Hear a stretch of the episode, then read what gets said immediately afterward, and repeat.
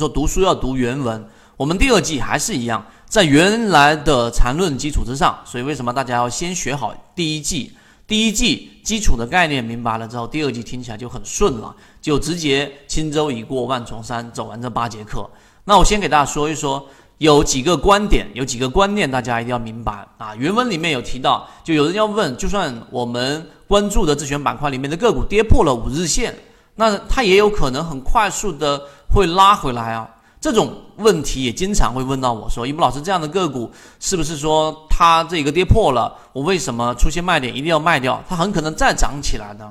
这里面有一点是我们在这个圈子里面一直给大家去讲的，在交易过程当中。这这一种任何的可能性，你都可以去预想，但是在市场选择这个方向可能性的时候，只有一种，就是在当下你必须要有一个明确的一个判断。所以如果拉起来，按照小级别上，那么我们还可以再选择回头介入，但千万在分析的过程当中。不要抱着几种可能性来做判断，这样你就很难为自己的结果做决定。第二个，一旦它走出了你自己预想的另外一种情况的时候，你就会对原来的模型更加的这个担心。所以这是第一点要提醒给大家的。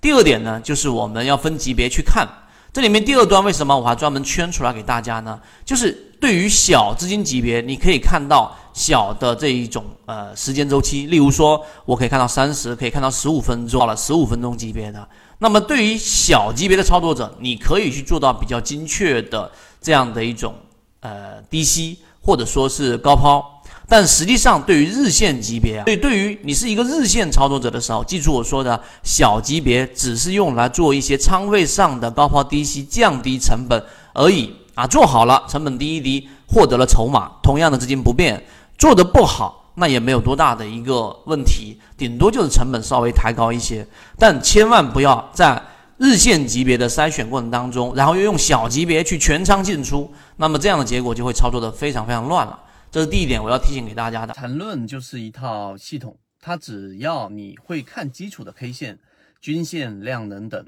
然后运用缠论整个系统，从优质的个股当中去寻找合适的买卖点。圈子有完整的系统专栏、视频、图文讲解，一步关注老莫财经公众平台，进一步系统学习。